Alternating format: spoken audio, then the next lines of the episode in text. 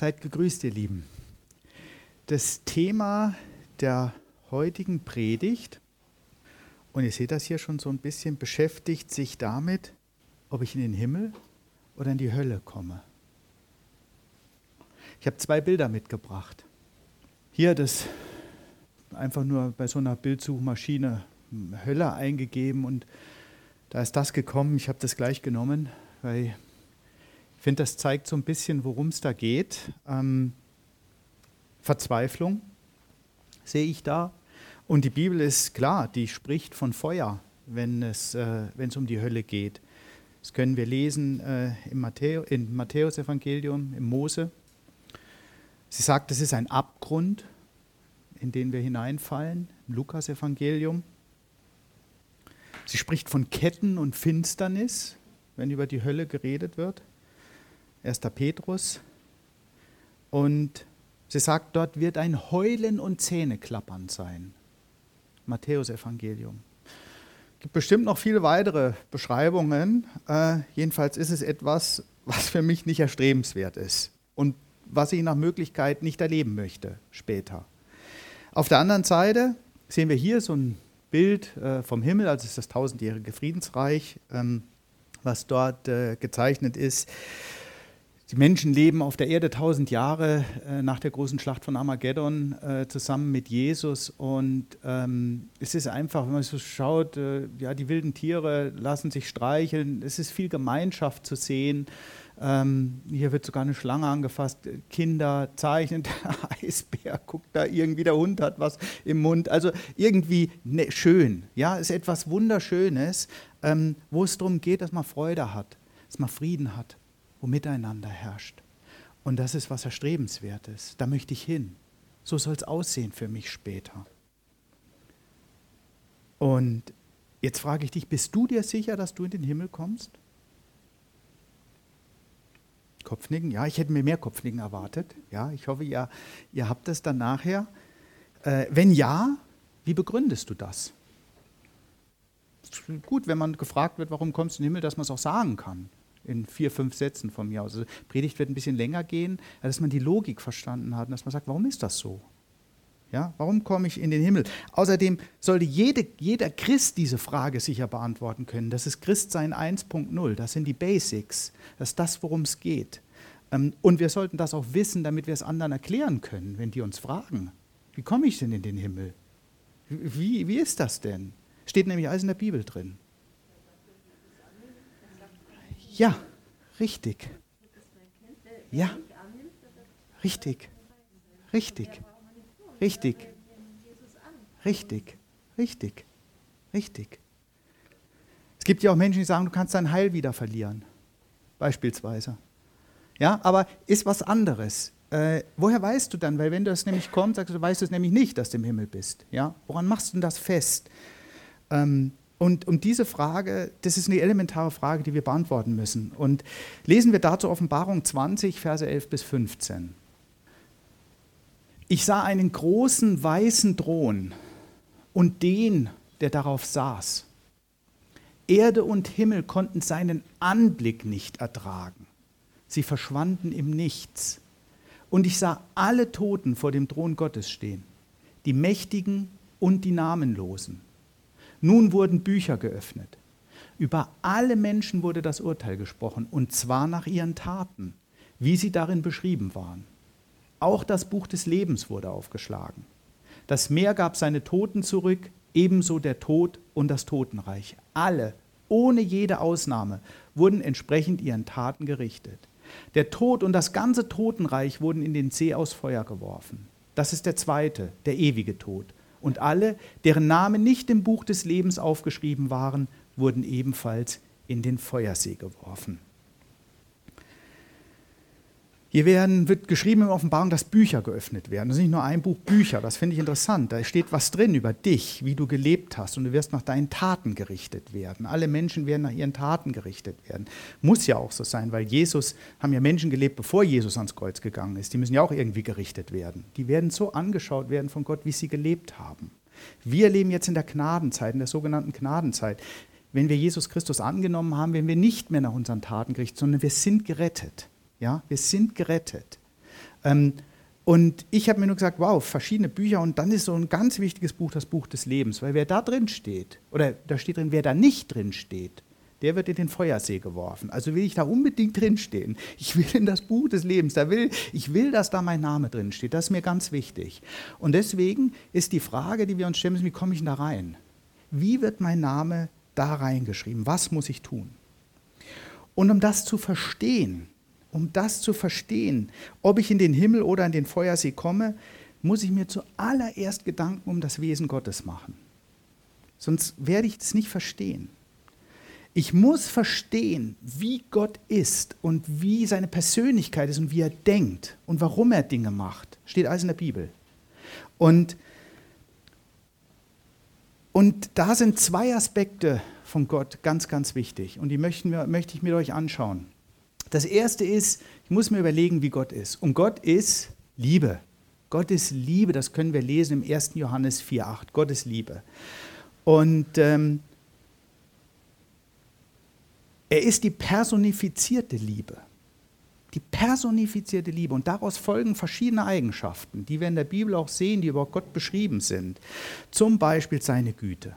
Das ist ein Teil davon, dass er, dass er Liebe ist. Deswegen ist er gütig. Zum Beispiel, dass er vergibt. Du kannst niemanden leben, wenn, lieben, wenn du nicht vergeben kannst. Ja? wenn du, du wirst nie jemand Gutes tun können, wenn du noch einen Gram gegen ihn hegst oder so. Das heißt, Vergebung ist, ein, ist etwas, was aus der Liebe folgt. Ja? Deswegen ist Gott Vergebung und deswegen hat er den, auch den, aus, die aus, äh, äh, den Ausweg mit Jesus Christus geschaffen. Dass er barmherzig ist, dass er gnädig ist, dass er treu ist. All diese Dinge folgen aus der Liebe. Und er will von Herzen, dass uns Menschen gut geht. Das ist eine seiner größten Anliegen. Er will, dass uns super gut geht weil er Liebe, weil er Liebe ist und die personifizierte Liebe ist. Allerdings ist eine zweite Eigenschaft von Gott auch ganz klar beschrieben in der Bibel und das Gerechtigkeit. Hiob 37, 23. Groß ist seine Kraft und er ist reich an Gerechtigkeit. Niemals unterdrückt er das Recht. Jesaja 61, 8. Der Herr sagt, ich liebe Gerechtigkeit. 5. Mose 32, 4. Vollkommen und gerecht ist alles, was er tut. Er ist gerecht und treu, sagt die Bibel. Und diese Gerechtigkeit, die auch eine Eigenschaft von Gott ist, die führt halt dazu, dass er auch straft. Ja, das wissen wir alle. Strafe, wenn du nicht an dich die Gesetze hältst, äh, wenn du was falsch machst, dann gibt es eine Strafe dafür. Das weiß jeder, der Eltern ist. Ja? Ein Kind sagt, nee, du sollst das nicht machen, macht es trotzdem, gibt es eine Strafe, wie auch immer die aussieht. Im, Im, Gesetz ist das auch so. Und deswegen straft Gott, weil er gerecht ist. Deswegen wird er zornig. Und seine Heiligkeit kommt daher. Die Gerechtigkeit sorgt dafür, die Eigenschaft, die, die, die Charaktereigenschaft Gottes Gerechtigkeit sorgt dafür, dass er dass er straft, dass er zornig ist und seine Heiligkeit kommt daraus. Und wenn wir ungerecht sind, das muss uns ganz bewusst sein im Leben, wenn wir ungerecht sind, auch als Christen, wird es Gott nie durchlassen. Der wird uns Ungerechtigkeit im Leben nie durchlassen, weil er es nicht kann. Es geht nicht. Ja? Wir kommen mit einem ungerechten Verhalten nicht gut durchs Leben. Nie. Das werden wir immer irgendwo spüren in unserem Leben, wenn wir ungerecht sind, wenn wir uns nicht so verhalten, wie Gott das will, wenn wir denken, wir tricksen den aus, kann es nicht ausdrücken, weil es eine Charaktereigenschaft von ihm, dass er das nicht durchgehen lässt. Das macht er nicht. Es muss uns bewusst sein als Christen. Wir können nicht denken, ich bin Christ, Gott schaut sich mein Leben nicht an. Nein, ich bin Christ und bin gerettet. Er schaut sich mein Leben ganz genau an. Immer. Weil, weil, er, weil das seine Wesenseigenschaft ist. Und deswegen brauchen wir uns auch nie selbst Recht zu verschaffen. Nie. Wir brauchen uns nie selbst Recht zu verschaffen. Weil er das für uns tut. Das sagt er uns zu. Die Rache ist mein, spricht der Herr. Ja? Wir können ganz entspannt sein. Wenn uns jemand ans Bein pinkelt, brauchen wir nicht zurücktreten. Passiert von alleine. Können wir ganz entspannt sein. Ja? Ist wichtig für uns im Umgang mit anderen Menschen, wenn wir uns Recht verschaffen wollen, wenn wir irgendwas tun wollen, brauchen wir nicht. Kommt von alleine. Ähm, andere Wesenseigenschaften sind noch zum Beispiel, dass er allwissend ist, Er weiß alles. Äh, die Ewigkeit für ihn ist Zeit anders als für uns. Wir sind dreidimensionale Wesen. Wir können die Zeit nicht begreifen. Die ist für uns linear. Was passiert ist, ist vergangen. Was noch kommen wird, wissen wir nicht wir leben dahin, aber äh, die Zeit ist die vierte Dimension. Das müssten wir jetzt in die Dimensionenlehre gehen, aber es gibt ein ganz anderes Zeitgefühl als das, was wir haben. Wir können das nicht verstehen. Ja? Es ist ungefähr so, wie wenn du ein zweidimensionales Wesen bist und nur auf der Fläche lebst, dann weißt du nicht, was über und unter dir ist. Das kennst du nicht. Du kennst nur die Fläche. Und so ist die Zeit. Wir können das nicht begreifen. Ja?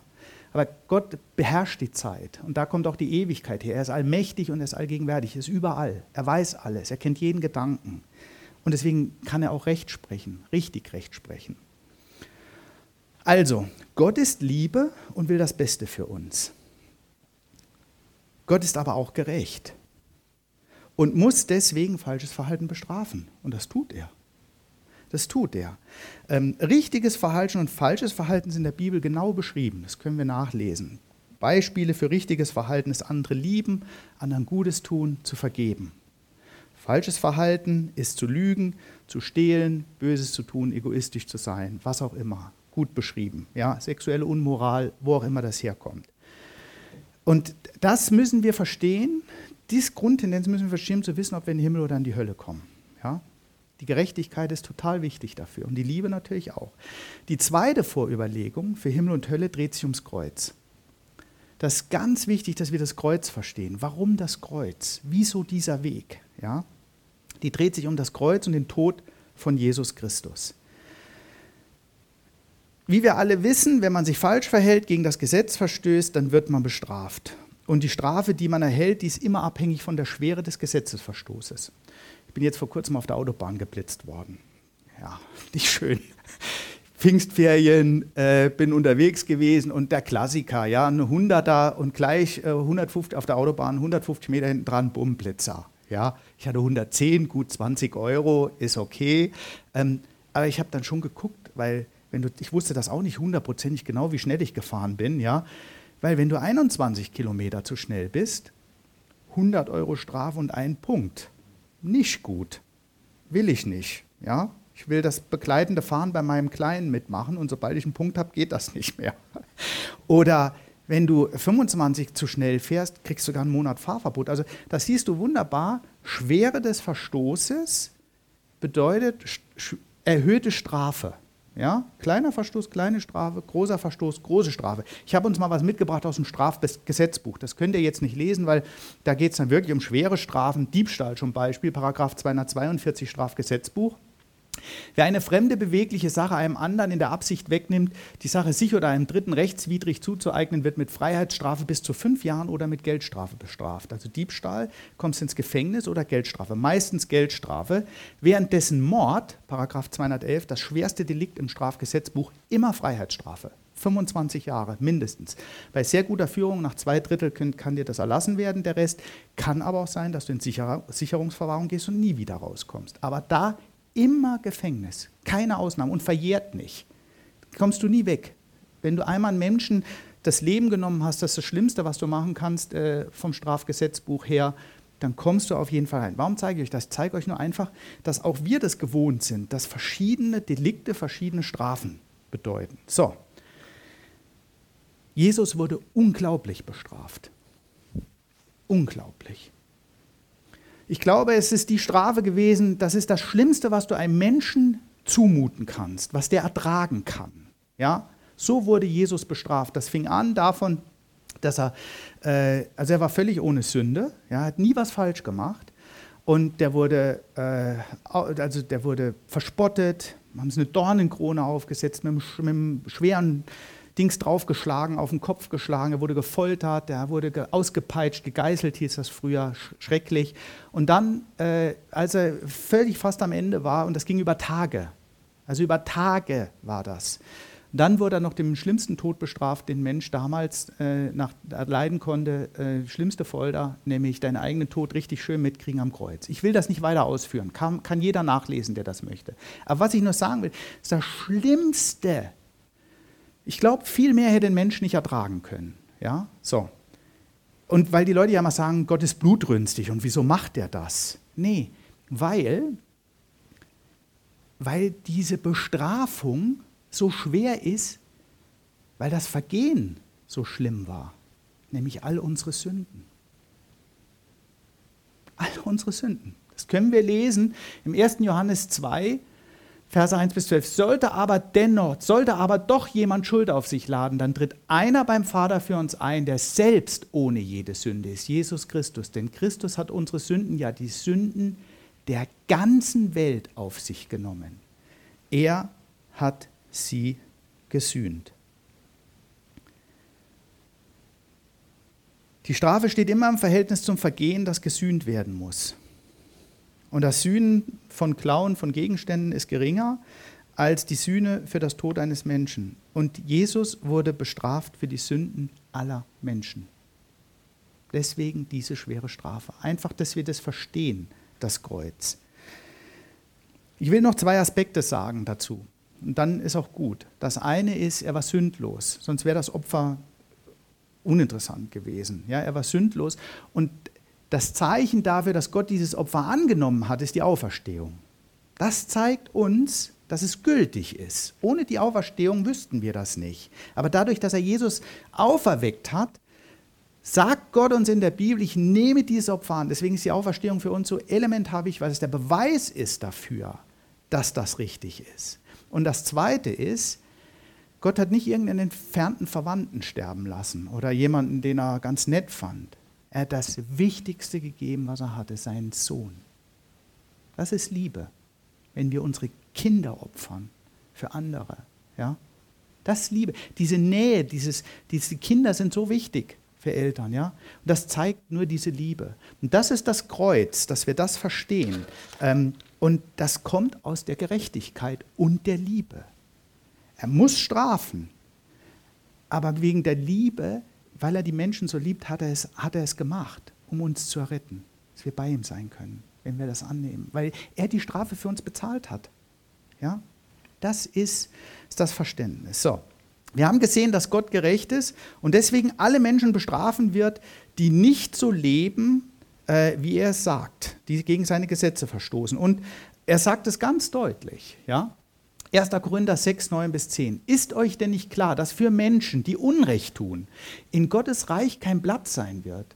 Täuscht euch nicht. Wer sexuell unmoralisch lebt, Götzen anbetet, die Ehe bricht, wer sich von seinen Begierden treiben lässt und homosexuell verkehrt, wird nicht in Gottes Reich kommen. Auch kein Dieb, kein Habgieriger, kein Trinker, kein Verleumder oder Räuber.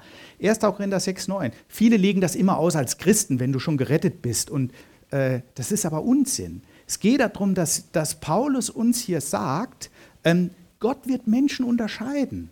Nämlich in die, die ins Himmelreich kommen und die, die nicht ins Himmelreich kommen. Und die, die nicht ins Himmelreich kommen, die leben so. Ja? Und da wird die gerechte Strafe sein. Das wird das Feuersee. Ja? Kolosser 3, 5 bis 8. Also trennt euch ganz entschieden von einem Lebensstil, wie er für diese Welt kennzeichnend ist. Trennt euch von sexueller Unmoral, Ausschweifung, von Leidenschaften und Lastern, aber auch von der Habgier, die den Besitz für das Wichtigste hält und zu ihrem Gott macht. Gerade mit einem solchen Verhalten ziehen die Menschen, die Gott nicht gehorchen wollen, seinen Zorn auf sich. Auch ihr habt früher so gelebt und habt euch von diesen Dingen beherrschen lassen. Aber jetzt ist es Zeit, das alles abzuleben. Abzulegen. Gott ist eindeutig und in der Bibel und er sagt uns, wer nicht so lebt, wie ich es sage, der wird bestraft werden. Und diese Strafe ist der ewige Tod oder der Feuersee oder die Hölle wie du das nennen magst. Das ist alles dasselbe. Das ist jedenfalls ein Ort, der nicht schön ist.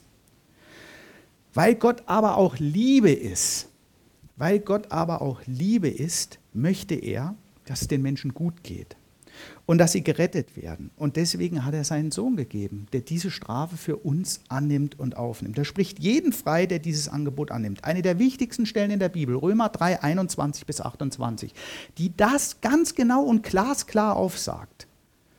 Jetzt aber hat Gott uns gezeigt, wie wir vor ihm bestehen können, nämlich unabhängig vom Gesetz. Zählt nicht mehr. Das ist schon im Gesetz und bei den Propheten bezeugt. Gott spricht jeden von seiner Schuld frei und nimmt jeden an, der an Jesus Christus glaubt. Nur diese Gerechtigkeit lässt Gott gelten, denn darin sind die Menschen gleich. Alle sind schuldig geworden und spiegeln nicht mehr die Herrlichkeit wider, die Gott dem Menschen ursprünglich verliehen hatte. Aber was sich keiner verdienen kann, schenkt Gott in seiner Güte. Er nimmt uns an, weil Jesus Christus uns erlöst hat. Um unsere Schuld zu sühnen, hat Gott seinen Sohn am Kreuz vor aller Welt sterben lassen. Jesus hat sein Blut für uns vergossen und mit diesem Opfer die Vergebung für alle wirkt, die daran glauben. Daran zeigt sich, dass es gerecht von Gott war, als er die Sünden der Menschen bisher ertrug. Er hatte Geduld mit ihnen. Jetzt aber vergibt er ihnen ihre Schuld und erweist damit seine Gerechtigkeit. Gott allein ist gerecht und spricht den von seiner Schuld frei, der an Jesus Christus glaubt. Woher kommt das? Bleibt, bleibt uns denn nichts, womit wir uns vor Gott rühmen können? Nein, gar nichts. Woher kommt das? Weil wir nicht aufgrund irgendeines Gesetzes, das unsere eigene Leistung verlangt, von Gott angenommen werden, sondern allein auf der Grundlage unseres Glaubens. Also steht fest, nicht wegen meiner guten Taten werden ich von meiner Schuld freigesprochen, sondern allein deshalb, weil ich mein Vertrauen auf Jesus Christus setze. Jeder, Vers 22, jeder, der an Jesus Christus glaubt, ist errettet. So kommst du in das Buch des Lebens. So kommst du in das Buch des Lebens. Und nur diese Gerechtigkeit lässt Gott gelten, keine andere. Ins Buch des Lebens kommst du, wenn du an Jesus Christus glaubst. Was ist denn Glauben? Kleiner Aspekt, eigene Predigt. Aber was ist denn Glauben? Fünf Dinge charakterisieren einen guten Glauben oder den Glauben. Was ist es? Woran kannst du sehen, ob ein Mensch glaubt? Das kannst du sehen. Erstens mal, dass er seine Sünden akzeptiert und das annimmt. Das Zweite ist, dass er das vor anderen Menschen bekennt, sagt die Bibel, dass wir darüber sprechen. Hast du gebetet, dass wir das sagen. Das Dritte ist, dass wir unseren Charakter verändern lassen und nicht mehr so bleiben, wie wir sind. Wir sollen nicht mehr sündigen. Ja? Galater 5, 22, Frucht des Heiligen Geistes, dass wir friedvoll sind, liebevoll sind, gütig, dass wir vergeben. All diese Dinge. Das vierte ist Jakobus, dass wir Gutes tun. Glaube ohne Werke ist tot. Ja? Zeig mir, dass du sagst, du glaubst. Ich sage, zeig mir, was du Gutes tust. Daran erkenne ich deinen Glauben. Also, dass wir Gutes tun. Und das Letzte ist, dass wir in unserem Leben Gott vertrauen. Das ist Glaube. Das ist der Glaube, wie ihn die Bibel fordert. Und das ist das, wo du dann sagst, wenn das in dir ist und wenn du das weißt, dann weißt du hundertprozentig, dass du im Buch des Lebens stehst. Ja, ich weiß das hundertprozentig. Ich habe das nochmal versucht, grafisch darzustellen. Gottes Heilsplan für die Menschen. Ich will nicht zu viel darauf eingehen. Gott sagt uns in der Bibel ganz genau, was richtig und falsch ist. Ja? Vieles im Alten Testament. Äh, das beschreibt Gott wirklich, wie er das sieht und wie wir leben sollen. Und das zeigt uns die Sünde auf. Römer 6, 6 19. Das ist Gottes Sicht über richtig und falsch. Und es zeigt uns, dass wir, dass wir unser Leben im Widerspruch zu Gott führen. Das ist der alte Mensch. Und aufgrund der Gerechtigkeit von Gott führt das zum Tod. Dadurch wirst du sterben ja, weil er richtet dich. Sagt, du lebst nicht so. Allerdings, weil er Liebe ist, hat er einen Ausweg geschaffen dazu. Ja? Der Glaube an Jesus Christus. Und Römer 6, 8 fortfolgende sagt ganz klar, wir sind tot für die Sünde. Wir sind nicht mehr, die Sünde hat keine Macht mehr über uns. Ja? Auch wenn wir sündigen, hat die Sünde keine Macht mehr, weil wir nehmen die Abzweigung. Das ist der schmale Weg, den wir nehmen, nicht der breite. Ja? Mit Christus gestorben, mit Christus auferweckt und der Tod hat keine Macht mehr. Das ist der neue Mensch. Das ist der neue Mensch. Eins ist mir noch wichtig, auch wenn wir an Jesus Christus glauben, es muss uns bewusst sein, sündigen wir weiter. Es ist einfach so. Ja, wir sind gerettet und wir sündigen trotzdem weiter. Ja, auch als Christen sündigen wir weiter. 1. Johannes 1, Verse 8 bis 10. Wenn wir behaupten, sündlos zu sein, betrügen wir uns selbst.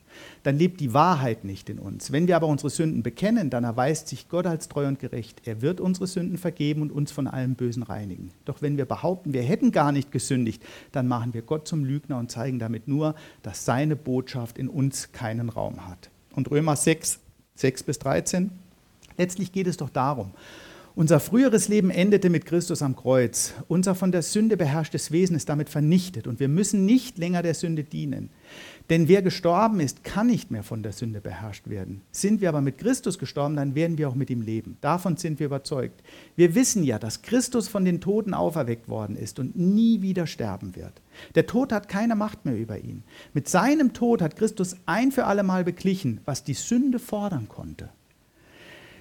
Jetzt aber lebt er und er lebt für Gott. Das gilt genauso für euch und daran müsst ihr festhalten. Ihr seid tot für die Sünde und lebt nun vor Gott, der euch durch Jesus Christus das neue Leben gegeben hat. achtet darauf, dass euer vergänglicher Körper nicht von der Sünde beherrscht wird und ihr seinen Begierden nicht nachgibt. Nichts, keinen einzigen Teil eures Körpers sollt ihr, als, sollt ihr der Sünde als Werkzeug für das Unrecht zur Verfügung stellen. Dient vielmehr Gott mit allem, was ihr seid und habt. Also was sagt hier äh, äh Johannes und, und Römerbrief? Er sagt, ja, wir, sind, wir leben ewig, wir sind im Buch des Lebens eingetragen, weil wir das Opfer von Jesus Christus angenommen haben. Trotzdem sind wir in einem sündigen Leib, in einem menschlichen Leib und sündigen. Nur wir müssen es nicht mehr. Wir müssen das nicht mehr, weil wir können jetzt unterscheiden. Wir haben eine Wahl. Wir können eine Wahl treffen zwischen Gut und Böse. Es ist immer Wahl. Und es sagt, wir sollen es nicht mehr tun. Wir sollen nicht mehr sündigen. Aber du kannst nicht dein Heil mehr verlieren, wenn du einmal Jesus Christus in deinem Leben angenommen hast. Egal, was du tust, das geht nicht mehr, weil das Gnade ist. Es ist dir gegeben, wir sind Erben und wenn du einmal Kind Gottes bist, bist du immer Kind Gottes. Du kannst dich nicht entkinden. Sowas geht nicht. Ja? Es hat aber, eine, es hat aber eine, Aus, eine Folge, wenn wir in unserem Leben sündigen. Das hat Folgen. Ja? Und das möchte ich anschauen. Gott gehorsam zu sein, wird belohnt werden. 1. Korinther 3, Verse 12 bis 15. Das Fundament, das bei euch gelegt wurde, ist Jesus Christus. Niemand kann ein anderes legen. Allerdings kann man mit den unterschiedlichsten Materialien weiterbauen. Manche verwenden Gold, Silber, kostbare Steine, andere nehmen Holz, Schilf oder Stroh. Doch an dem Tag, an dem Christus sein Urteil spricht, wird sich zeigen, womit jeder gebaut hat. Dann nämlich wird alles in Feuer auf seinen Wert geprüft und es wird sichtbar, wessen Arbeit den Flammen standhält. Hat jemand fest und dauerhaft auf dem Fundament Jesus Christus weitergebaut, wird Gott ihn belohnen. Geht aber sein Werk in Flammen auf, wird er seinen Lohn verlieren. Er selbst wird zwar gerettet werden, aber nur mit knapper Not, so wie man jemanden aus dem Feuer reißt. Das heißt, sind die Taten, die Bücher, die aufgemacht werden. Wenn du eine lebendige Beziehung zu Jesus hast und dein ganzes Leben weiter dich nicht veränderst, ja, äh, Galater 5, 22 oder auch die Werke, ist mir alles Wurst, wie gut es mir geht, ich helfe keinem und so weiter, ich mache und denke nur an mich, ja, dann baust du mit Holz, Schilf oder Stroh weiter. Wenn du aber so lebst, wie, wie, wie Gott das möchte und wie er das sagt, dann ist das Gold, Silber und kostbare Steine und du wirst später im Himmel einen Lohn dafür kriegen, wie du jetzt lebst.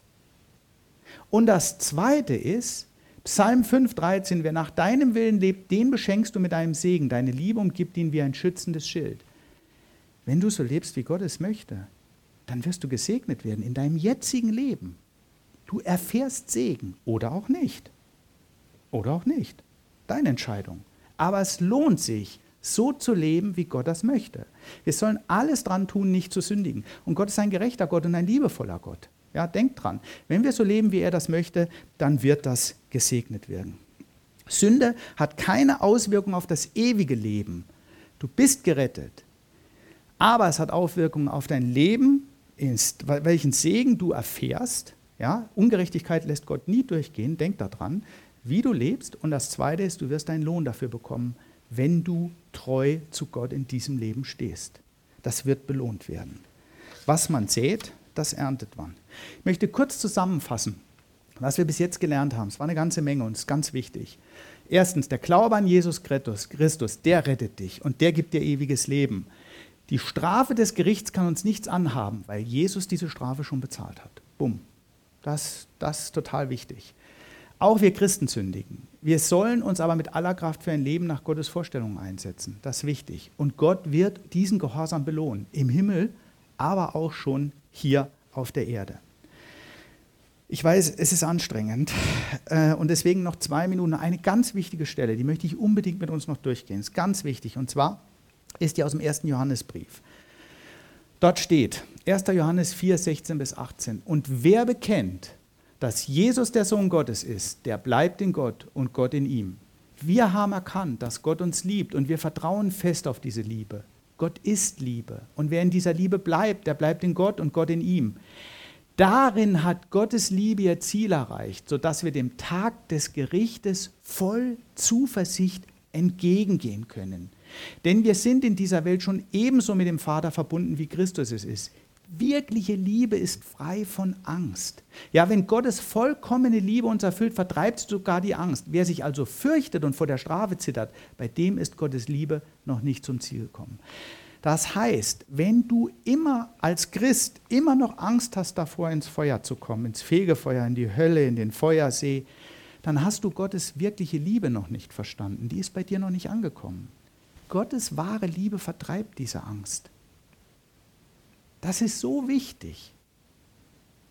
Denkt dran, was er für euch getan hat, was er für uns getan hat, was er für jeden Menschen getan hat.